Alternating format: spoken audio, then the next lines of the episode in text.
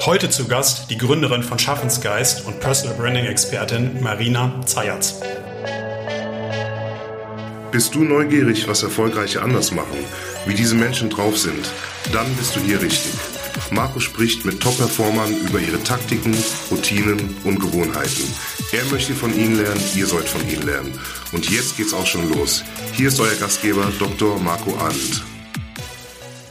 Hi Leute, Marco wieder hier. Und mit mir im Gepäck Folge 22 vom Performance Podcast. Ihr hört schon, die Stimme ist etwas angeschlagen, aber für 30 Minuten klappt das schon.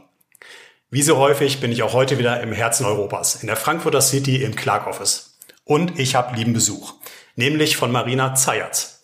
Die sitzt mir auch schon gut gelaunt gegenüber. Vor ein paar Wochen kannten wir uns noch nicht persönlich. Wie hat das angefangen? Ganz spannende Geschichte. Und zwar habe ich vor ein paar Wochen einen Artikel gelesen mit dem Titel Startup versus Corporate. Untertitel Wie unterscheidet sich die LinkedIn-Kommunikation der Vorstände? Darin wurde ich bei den Startups als Beispiel beschrieben. Von dem Beitrag wusste ich nichts. Autorin war Marina. Darum habe ich mal nachgesehen, wer sie ist und was sie macht. Ich kann es kurz machen, Marina ist ein spannender Mensch. Und darum sitzt sie auch heute hier. Ein paar Worte vorab zu Marina. Mit Anfang 30 ist sie eine junge Macherin. Sie lebt und arbeitet in Frankfurt. Hier hat sie auch studiert, BWL an der Goethe-Uni. Nach dem Bachelor hat sie dann noch einen Master am Kingston College in London angehängt. Erfolgreich natürlich. Nach dem Studium ist sie dann für ihren ersten Job zurück nach Deutschland gekommen und hat dort in einer Kommunikationsberatung angefangen. Relativ schnell hat sie dann aber mit Mitte 20 den Schritt in die Selbstständigkeit gemacht. Als Beraterin für Unternehmenskommunikation, Personal Branding, Social Selling und Corporate Influencer. Was hat sie in den letzten Jahren gemacht? Marina hat über 500 Trainings gehalten über 50 Vorstände im Personal Branding trainiert. Und sie ist Autorin von Digital Personal Branding über den Mut, sichtbar zu sein. 2021 ist Marina dann einen nächsten Schritt gegangen. Sie ist Co-Founderin von Schaffensgeist, einer Strategie- und Kommunikationsberatung hier in Frankfurt. Dort dreht sich alles um das Thema digitale Souveränität. Genug der Vorrede. Springen wir mal rein. Liebe Marina, herzlich willkommen im Performance Podcast. Hallo Marco, vielen Dank für die Einladung. Bist du bereit? Ich bin bereit. Dann los. Wenn morgens bei dir der Wecker klingelt, wie ist das? Nochmal fünf Minuten Snooze-Modus oder direkt aufstehen? Hm. Ja, fünf Minuten Snooze-Modus wäre gut. Das sind meistens eher so 20.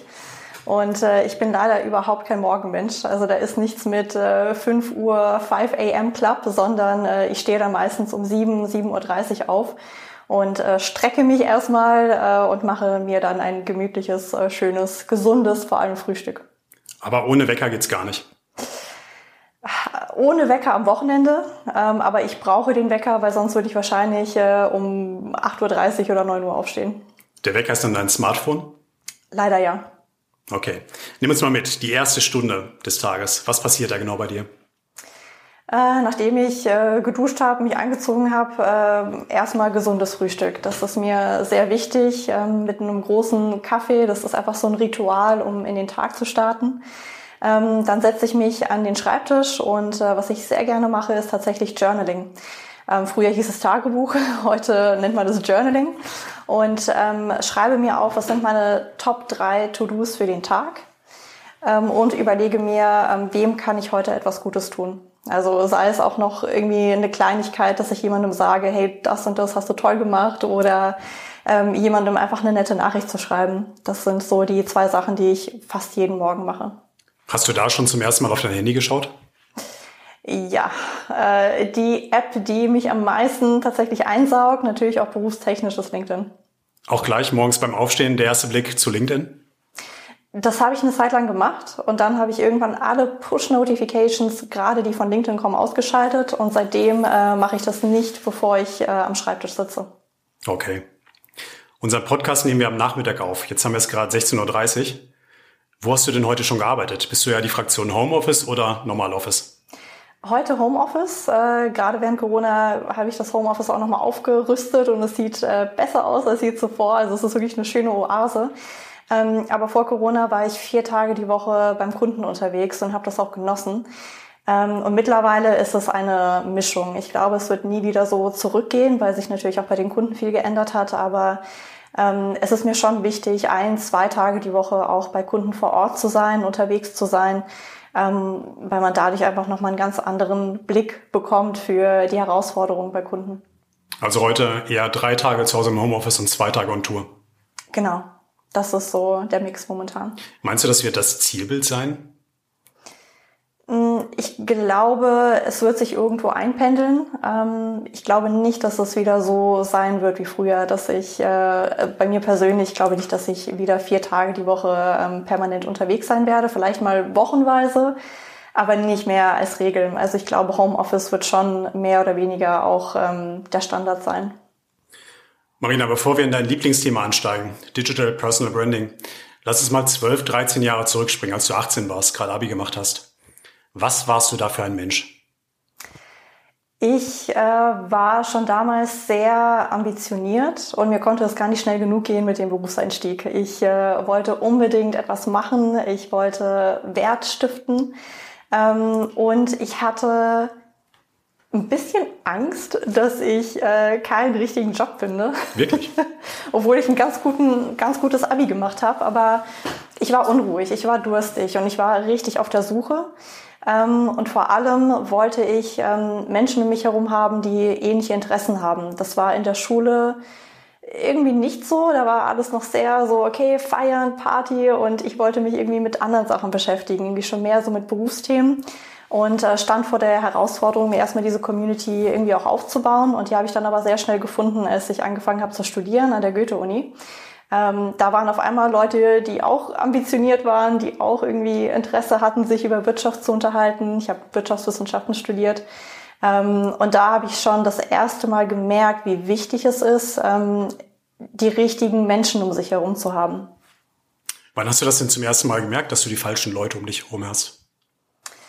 Ähm, ich habe es gemerkt, äh, eigentlich während der ganzen Schulzeit. Das also, ging mir nicht schlecht, aber ich war so ein bisschen Wandler zwischen den Klicken. Also ich habe nirgendwo richtig dazugehört. Ich habe mich mit jedem irgendwie ganz nett verstanden. Aber ich habe nirgendwo so richtig diesen Vibe gespürt, dass ich gesagt habe, boah, da gehöre ich jetzt so richtig dazu oder mit den Leuten teile ich so richtig äh, die Interessen und ähm, war da immer so ein bisschen am Rande gefühlt. Wenn wir mal in diese Zeit reinzoomen, zwischen 18 und 25, das ist ja eine ganz entscheidende Phase. Da werden ja meist die Entscheidungen auch getroffen, die darüber später dann wiederum entscheiden, wie du mit 40, 50, 60 lebst. Von wem oder von was wurdest du denn da am meisten beeinflusst in dieser Zeit? Ah, das waren mehrere Menschen. Auf der einen Seite waren es äh, verschiedenste Bücher. Ich habe mich mit 18, 19 angefangen, so richtig für Personal Development zu interessieren und habe angefangen zu lesen, wie blöd, ähm, und habe das alles aufgesogen. Ähm, ich habe während dem Studium auch nochmal nach Netzwerken gesucht, habe mich zum Beispiel ähm, bei Meetup angemeldet und da einfach mal ein bisschen geschaut, was gibt es. Wollte eine Gruppe für Personal Development in Frankfurt, die gab es nicht, also habe ich eine gegründet. Ähm, ich habe äh, das Thema Startups irgendwie relativ früh für mich entdeckt und fand das interessant, dass Menschen aus dem Nichts äh, nur mit einer Idee wirklich was aufbauen und habe damals äh, gesehen, dass es das Rhein-Main Startups Magazin gibt. Heute nennt sich das Station. Äh, und habe damals ähm, zu Paul Herbert von Wittenfels, der das Ganze gegründet hat, gesagt, hey, pass auf, ich will irgendwie die Gründer kennenlernen ähm, und ich interviewe sie. Und äh, das hast du dann quasi als Content für dein Magazin. Und so habe ich angefangen, mir dieses Netzwerk aufzubauen aus Gründern, aus Menschen, die ich total inspirierend fand. Und ähm, ja, das war so, das war die Zeit während dem Studium. Ähm, genau. Das waren eigentlich die Sachen, die ich am meisten gemacht habe. Und dann habe ich auch einfach super viel ausprobiert. Ähm, es gab auch von der Goethe-Uni ähm, ein Entrepreneur Exchange mit Tel Aviv für einen Monat, ähm, wo man in Tel Aviv mit anderen Studenten aus der ganzen Welt Gründer kennengelernt hat, VCs kennengelernt hat. das war für mich auch nochmal sehr, sehr prägend, äh, weil ich einfach wirklich noch mehr von diesem Spirit aufgesaugt habe ähm, der mir dann mehr und mehr Mut gegeben hat, auch nochmal mehr auszuprobieren und ähm, vielleicht auch nicht die Sachen zu machen, die einem einfach so vorgeschlagen werden, ähm, sondern Sachen, die vielleicht so ein bisschen anders sind und da ein bisschen mehr reinzugehen. Also gerade Gründung war 2019, 2020 jetzt auch noch nicht so gehypt und auch noch nicht so groß. Zu Anfang hast du gerade rausgegriffen, das Thema Lesen, dass du zu Anfang dieses Prozesses ganz viele Bücher verschlungen hast. Gibt es da so ein paar, die du noch besonders in Erinnerung hast? Uff, da gibt es ein Buch, das äh, ich nach wie vor einmal im Jahr lese. Ähm, Klassiker Dale Carnegie. Uh, How to Win Friends and Influence People. Ein Klassiker, ja. Sehr empfehlenswert. Ein Klassiker. Und ähm, es ist wirklich erstaunlich, dass diese Basics äh, im Umgang mit anderen Menschen, dass die an der Schule nicht einmal thematisiert werden, obwohl das so wichtig ist, wie wir mit anderen Menschen umgehen. Ähm, das war für mich eine sehr, sehr wichtige Schule und äh, ich habe das dann angefangen anzuwenden und habe gesehen, okay, wow, das ist irgendwie, das resoniert mit Menschen und ähm, das hilft mir tatsächlich dabei, gute Beziehungen aufzubauen. Geht das dir heute auch noch so, wenn du das zum vierten, fünften, sechsten Mal liest, dass du immer wieder neue Stellen findest, die du heute noch optimieren kannst? Ja, manchmal Sachen, die man nochmal vergessen hat. Äh, also, keine Ahnung, so Basics, dass man auch einfach mal öfter den Namen der anderen Person sagt. Ähm, vergesse ich immer wieder. Deswegen lese ich das einmal im Jahr, um ja nochmal zu sehen, was da Neues gibt. Und natürlich verändert man sich auch mit den Jahren und schaut auf manche Sachen nochmal anders, adaptiert sie anders. Ähm, Finde ich ja ein sehr tolles Werk. Also eine ganz klare Empfehlung. Ist mittlerweile schon über 80 Jahre alt, dieses Buch, aber zeitlos, kann man immer wieder lesen. Ich werde es auf jeden Fall mit in die Shownotes reinpacken. Du bist ja sehr schnell nach deinem Studium, wir haben es gesagt, du hast in Frankfurt studiert und dann später noch in London. Nach dem Studium bist du dann relativ schnell in die Selbstständigkeit reingekommen. Was war denn der Hintergrund für diese Entscheidung? Eher Bauch oder eher Kopf? Ähm, ich glaube weder noch, sondern ein Rauswurf. ich habe ähm, angefangen bei einer Kommunikationsberatung hier in Frankfurt, weil ich gesagt habe, Beratung passt, weil ich schnell vieles lernen will und Kommunikation passt, weil ich immer sehr gerne geschrieben habe. Und ähm, habe dort angefangen und ähm, ich habe auch gesagt von Anfang an, hey, PR, Kommunikation, ja, das passt, da möchte ich weitergehen in diese Richtung. Ähm, aber vielleicht versaut durch die Startup-Erfahrung, die ich vorher schon hatte. Ich hatte auch ein paar Praktika in der Startup-Welt, wo alles natürlich so, ja, mach alles, probier alles aus. Ähm, und das wollte ich dann eben natürlich auch in dieser Unternehmensberatung, wo aber schon so viele Strukturen waren. Und ähm, ich weiß noch, in der zweiten oder dritten Woche kam dann sehr schnell, ja, Marina, schön und gut, dass du das alles machen willst darfst du vielleicht mal in vier, fünf Jahren, wenn du ein paar Mal befördert wurdest. Aber jetzt mach doch erstmal die Sachen, die wir einfach nur von dir verlangen und fertig. Na bravo. Und das war natürlich eine Ansage und ähm, ja, das hat dann irgendwie nicht so gepasst von beiden Seiten, aber die Entscheidung wurde mir dann äh, abgenommen, weil dann ja die Kündigung kam. und äh, das war natürlich schon irgendwie erstmal so ein harter Drops zum Schluss, weil irgendwie erster Job und du wirst gekündigt. Ähm, so, und dann hatte ich ja diese ganzen Verbindungen zu der Startup-Welt aufgebaut während dem Studium. Aber bist du heute dankbar drüber? Total. Total. Also ich glaube, ehrlicherweise, ich hätte dann irgendwann auch gekündigt wahrscheinlich. Ähm, aber diese Entscheidung wurde mir dann halt schon deutlich früher abgenommen und war dann schon auch der Startschuss ähm, eben in die Selbstständigkeit, ohne dass ich das damals wusste. Ähm, ich dachte eigentlich, ich bewerbe mich jetzt einfach bei der Konkurrenz und äh, dann geht's halt irgendwie nahtlos weiter. Ähm, aber dann hatte ich halt irgendwie diese Kontakte aus der Startup-Welt und die hatten mitbekommen, dass ich was mit Kommunikation mache und meinten, Marina, wir brauchen Kommunikation, wir haben aber jetzt nicht das Geld, die teuren äh, Kommunikationsberatungen dieser Welt zu bezahlen. Ähm, ja, du bist noch irgendwie Junior, aber du weißt mehr als wir. Probieren wir es aus. Und äh, so hat die Selbstständigkeit angefangen. Ich wusste nichts über Selbstständigkeit. Ich dachte, dafür braucht man mindestens mal graue Haare. Ähm, und äh, also das war für mich eigentlich undenkbar. Ich hatte auch niemanden in der Familie, der mir da irgendwie Hilfestellung leisten konnte. Ähm, aber ich habe es einfach mal ausprobiert und habe mich da parallel so ein bisschen reingefuchst, was man dafür braucht an, keine Ahnung, für Steuer, für Versicherung, wie auch immer. Ähm, und so hat das Ganze angefangen. Dein Beruf der Schwerpunkt ist auch eine schöne Brücke. Du bist Expertin für Digital Personal Branding. Und im Intro hatte ich es kurz erwähnt, du hast über 500 Trainings gehalten, über 50 Vorstände im Personal Branding trainiert. Du hast auch ein Buch geschrieben, ein echtes Standardwerk mittlerweile. Und lass uns da mal tiefer reingehen. Digital Personal Branding. Warum ist das heute so wichtig als Thema? Es ist wichtig, weil wir natürlich zunehmend in Jobs arbeiten, die von außen nicht so richtig einsehbar sind. Wir sehen, dass Menschen am Desktop sitzen, dass Menschen fancy Titel haben und äh, mehr aber auch nicht. Und das Problem ist dann einfach, dass wir die Kompetenz von anderen Menschen nicht an der Nasenspitze ablesen können. Das heißt, es ist durchaus unser Job zu zeigen, was wir machen, warum wir es gut machen, um dadurch Beziehungen zu anderen Menschen aufzubauen, um damit einfach Chancen zu bekommen, um Sachen voranzutreiben. Das passiert nicht von sich aus. Und die Frage ist auch manchmal, das sehe ich ganz oft bei Menschen, die sind dann fleißig, die sind gut, die machen tolle Sachen und sagen sich, ja, aber ähm, ich bin ein bescheidener Mensch und ähm, ich rede nicht drüber und dann werden sie ganz oft leider so links oder rechts von Kollegen überholt, die halt aber ein bisschen lauter sind, weil auch vielleicht der Chef sagt, naja, ich habe hier eine tolle Arbeitskraft, warum sollte ich denn irgendwie die super sichtbar machen bei meinem Chef und dann wird die noch eher befördert als ich oder wie auch immer. Also ähm, das spielen so ein paar Faktoren mit rein. Auf der einen Seite eben wirklich, es macht es uns leichter, Beziehungen zu Menschen aufzubauen und dadurch eben zum Beispiel Ideen zu verwirklichen und Karriere zu machen. Auf der anderen Seite in der Arbeitswelt mehr und mehr kommt einfach diese Projektarbeit ähm, wo wir nicht mehr einen Job for life haben und das war's dann, sondern Jobs verändern sich sehr, sehr schnell. Das heißt, Personal Branding ist auch dafür gedacht, nicht nur die eigene Leistung sichtbar zu machen, sondern auch immer wieder zu reflektieren, welche Fähigkeiten, welches Wissen habe ich denn in meinem Werkzeugkasten, wie muss ich das eventuell neu zusammensetzen für das nächste Projekt und das übernächste Projekt, um relevant zu bleiben, um die Sachen zu machen auf dem Arbeitsmarkt, die mir wirklich Spaß machen, die mir wirklich einen Sinn stiften. Also auf der einen Seite, ja, Sichtbarkeit, äh, nicht übersehen werden, die richtigen Menschen erreichen. Auf der anderen Seite aber auch ganz praktisch die Karriere bauen, die auch morgen noch gebraucht wird.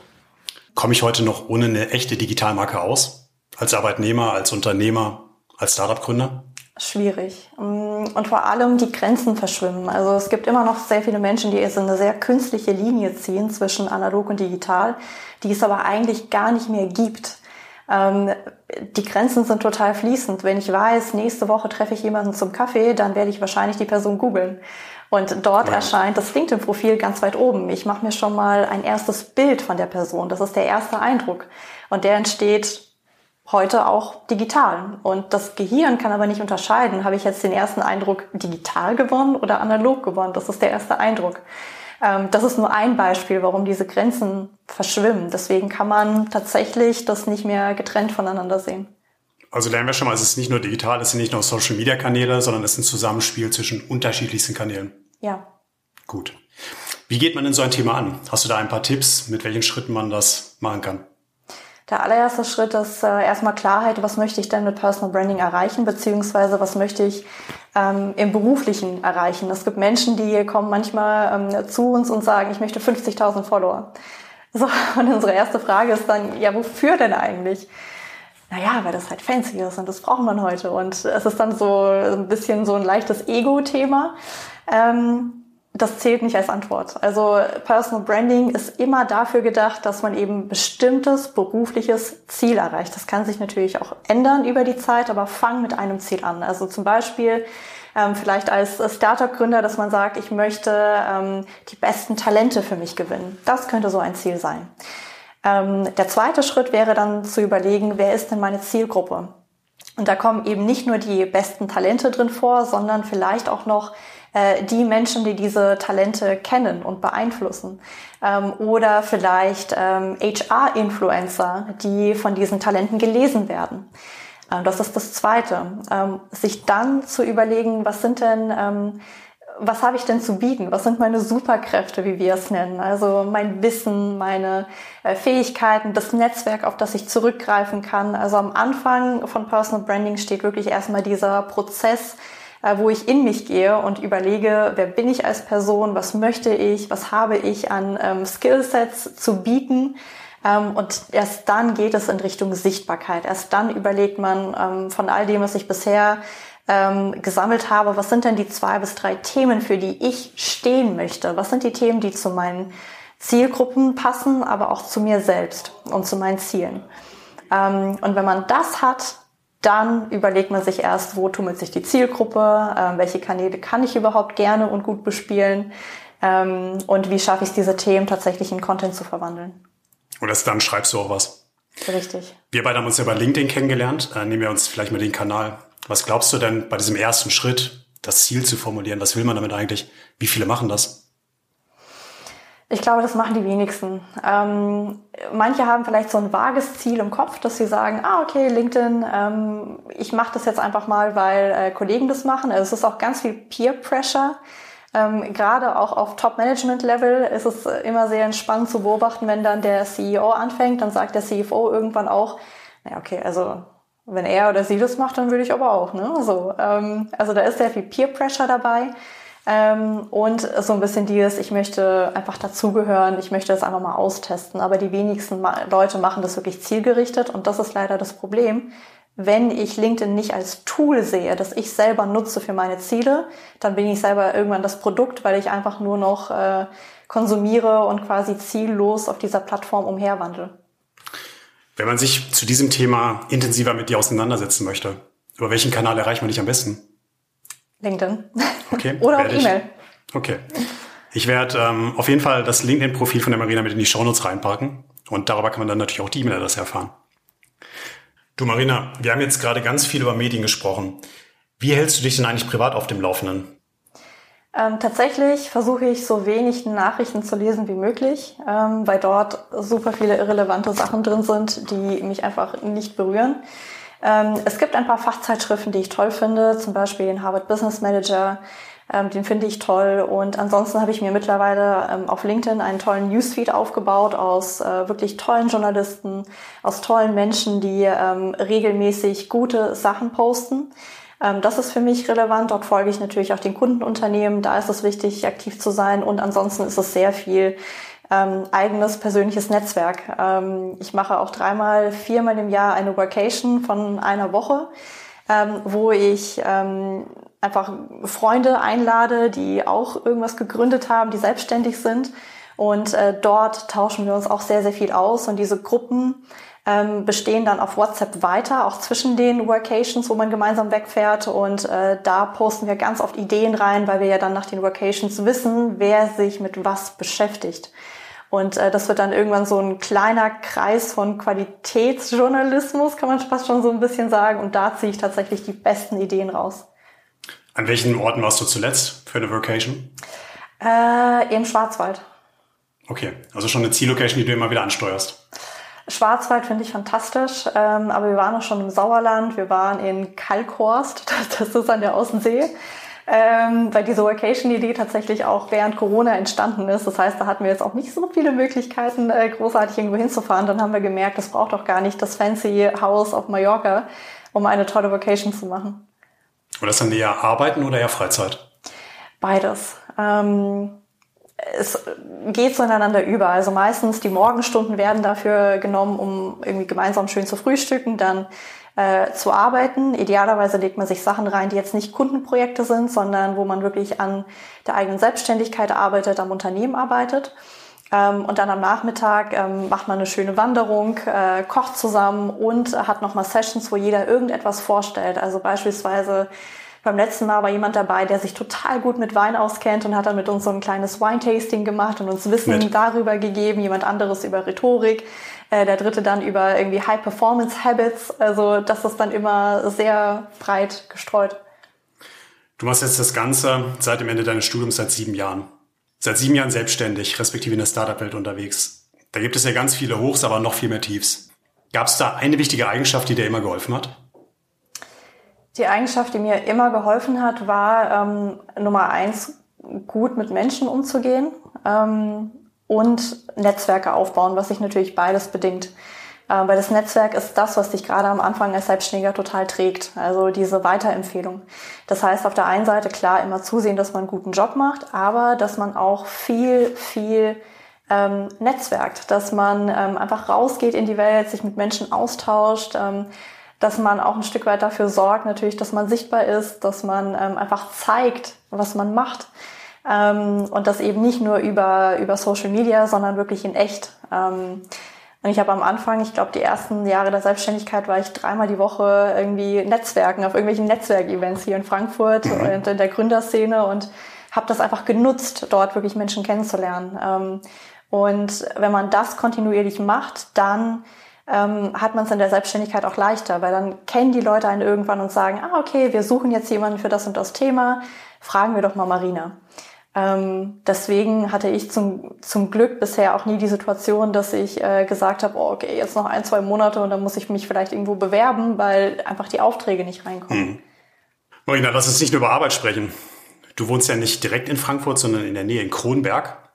Und da hast du für dich eine spezielle Wohnform entdeckt, das sogenannte Traumhauskonzept. Hol uns mal ab, was steht dahinter? Ja, ähm, das Traumhauskonzept ist tatsächlich schon als Idee zehn Jahre alt. Ähm, habe damals meinen Freund kennengelernt und er hatte mir davon erzählt. Wir haben sogar immer noch diese Serviette, wo er mir diese Idee irgendwie aufgeschrieben hat. Und ähm, dann hat er mich damit total angesteckt und ähm, wir haben gesagt, hey, irgendwann machen wir das einfach mal. Und äh, jetzt die Corona-Zeit war, glaube ich, so der richtige Zeitpunkt, wo wir gesagt haben, naja, irgendwie Frankfurt brauchen wir jetzt nicht mehr unbedingt, lass uns doch mal rausziehen und lass uns dieses Konzept testen. Und das Konzept beinhaltet im Endeffekt eine WG, ähm, aber jetzt nicht WG, wie man sich das aus Studentenzeiten vorstellt, alles ein bisschen chaotisch, sondern eine einfach, wir haben ein schönes Haus gefunden, das wir mieten ähm, und wo wir noch mit zwei weiteren Freunden eingezogen sind. Ähm, wir teilen uns ähm, ja quasi ein großes Wohnzimmer, Küche, Garten und dann hat jeder irgendwie noch mal sein Zimmer mit Bad und ähm, es ist eine sehr sehr schöne ähm, Wohnform, weil man natürlich schöne Gewohnheiten von anderen übernimmt, äh, weil man diesen Community-Gedanken lebt, der mir super super wichtig ist. Ähm, ich wollte einfach eine Dauer-Vacation haben. Das war, glaube ich, so, das war der Hintergrund. Und es klappt sehr schön seit einem Jahr. Zum Thema Essen im Traumhaus. Einkaufen gehen oder Lieferservice? Einkaufen gehen. Äh, Samstagmorgens, äh, relativ äh, klassisch, äh, gehen wir tatsächlich gemeinsam einkaufen, haben dann unsere Tree Count App, wo wir dann die Einkäufe eintragen, so dass es natürlich auch fair ist. Und äh, genau. Kannst du auch kochen? Ja, sehr gerne. Ich probiere sehr gerne Neues aus. Ich bin äh, Teilzeit-Veganer, das heißt, mhm. weil ich die Rezepte so toll finde. Äh, und äh, probiere gerade da total viel aus, also gerade auch so äh, vegane Süßigkeiten, was äh, sehr gut ankommt in der WG, weil sie schnell weg sind. Gibt es denn ein Gericht, für das du Standing Ovations bekommst? Standing Ovations nicht, äh, aber was immer wieder gelobt wird, sind meine kreativen Salatideen. Aha, interessant. Sag mal, wenn dir beruflich alles zu viel wird, und du ähm, nicht mehr fokussiert bist und deine Konzentration nachlässt, was machst du dann? Ähm, das kann ich sogar mittlerweile ziemlich gut timen. Ist meistens so 16 Uhr nachmittags und äh, da gehe ich einfach zum Sport. Also da lege ich mir keine Termine, fast immer. Ähm, es ist selten, dass da mal ein Termin ist, so wie jetzt. Ähm, aber ansonsten gehe ich da immer um 16 Uhr einfach Sport machen, ähm, habe dann einen klaren Kopf und kann mich dann abends noch mal ein paar Stunden hinsetzen. Und welche Art von Sport machst du dann? Sehr viel Fitnessstudio. Ähm, also da sowohl Kraft als auch Ausdauer. Und das ist einfach eine, eine tolle Form, die mir wirklich Spaß macht. Ich brauche dann immer eine sehr gute Playlist. Ich habe, glaube ich, auf Spotify über 30 verschiedene Playlists äh, zusammengestellt. Eine davon ist, nennt sich, glaube ich, Beast Mode, äh, um mich wirklich so reinzubringen in, dieses, äh, in diesen Sport. Und ähm, genau. Das heißt, du bist siebenmal die Woche beim Sport? Fünf, sechs Mal. Es klappt nicht immer. Okay, das ist eine ganze Menge. Wie wichtig ist deine Ernährung für dich parallel dazu? Super wichtig auch tatsächlich, ähm, aber nicht dogmatisch. Ähm, es gab auch Zeiten, wo ich relativ dogmatisch war und dann so, oh, okay, das muss äh, jetzt so perfekt sein, so perfekt sein. Äh, Gerade so mit äh, 15, 16 äh, kam, glaube ich, die erste Folge Germany's Next Topmodel raus habe ich auch ein sehr gespaltenes Verhältnis zu. Und, ähm, und dann siehst du, es war nicht Diversity wie heute, sondern damals war es halt wirklich nur äh, Size Zero. Und äh, da kam ich auf einmal auf die Idee, oh, ich bin fett. Äh, so. das heißt, äh, Nachteil war, dass ich äh, eine Zeit lang irgendwie nur Äpfel zum Abendessen gegessen habe. Auf der anderen Seite habe ich mich dann aber irgendwann, als ich gemerkt habe, das ist irgendwie nicht so toll, habe ich mich wirklich angefangen mit gesunder Ernährung auseinanderzusetzen und ähm, habe einfach gemerkt, wie stark das auch ähm, einfach die Leistungsfähigkeit beeinflusst. Ähm, dass man zum Beispiel mittags jetzt vielleicht nicht unbedingt äh, Currywurst mit Pommes isst. Ähm, und noch ein paar Aspekte mehr. Und ähm, deswegen ist es mir wichtig, aber es ist nicht dogmatisch. Also wenn ich ein Stück Kuchen essen will, dann mache ich das. Und es muss auch nicht eine Ernährungsform sein wie vegan oder vegetarisch oder Paleo oder wie auch immer, sondern es ist einfach darauf achten, dass man dem Körper was Gutes tut. Alkohol, ja, nein? Gelegentlich schon, ja. Okay, danke fürs Teilen. Wir haben ja mit Schlafen angefangen und hören natürlich auch mit Schlafen auf. Was passiert denn in den letzten 15 Minuten, bevor deine Augen zufallen? Die letzten 15 Minuten äh, entweder nochmal Musik hören ähm, oder auch wieder Journaling, ähm, wo ich dann nochmal ähm, Sachen aufschreibe, für die ich am Tag einfach dankbar bin. Ähm, hat sich so irgendwie etabliert und ich, ich finde das schon wirklich krass. Ähm, wenn ich das mal über Wochen vergessen hatte, dann merke ich, dass ich nicht mehr ganz so zufrieden bin. Und ähm, das ist irgendwie etwas, was immer den Fokus wieder zurücklenkt auf die richtigen Sachen. Marina, unsere 30 Minuten sind jetzt schon wieder um. Vielen Dank, dass du heute zu Besuch warst. Danke für die tollen Fragen. Alles Gute für dich. Und last but not least an euch da draußen. Vielen Dank fürs Hören. Bis zum nächsten Mal. Ciao, ciao. Das war es leider schon wieder mit der heutigen Folge vom Performance Podcast. Wenn es dir gefallen hat, dann lass uns eine 5-Sterne-Bewertung da. Und nicht vergessen, abonniere diesen Podcast, um keine weitere Folge zu verpassen. Ich hoffe, wir hören uns beim nächsten Mal wieder. Bis dahin, denkt immer dran. Machen ist wie wollen, nur krasser.